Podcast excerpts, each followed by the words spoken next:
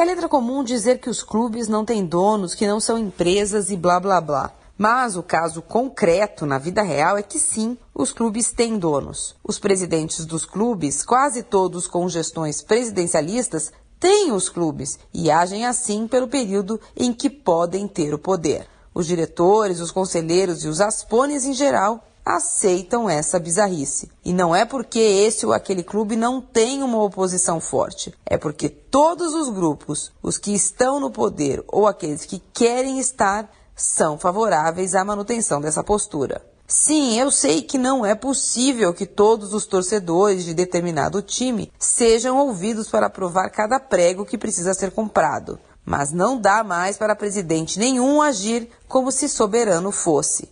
As contas, meus caros, sempre chegam e quase sempre chega para o cartola seguinte pagar. Temos mil e um exemplos sobre esse tema. Todos os times já tiveram nessa situação. Mas hoje eu queria que vocês me ajudassem a entender o que faz um presidente do São Paulo, que só aparece via Twitter uma vez por mês, resolver vender todo mundo.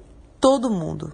Aparentemente, o São Paulo bateu em muito as suas metas de arrecadação com a venda de jogadores neste ano, muito antes do final da temporada. Muito bem. Vou perguntar porque vocês sabem, eu não me aguento. Quando vai aparecer o extrato real das negociações? Quem vai pagar a conta deste desmanche? Marília Ruiz perguntar não ofende para a Rádio Dourado.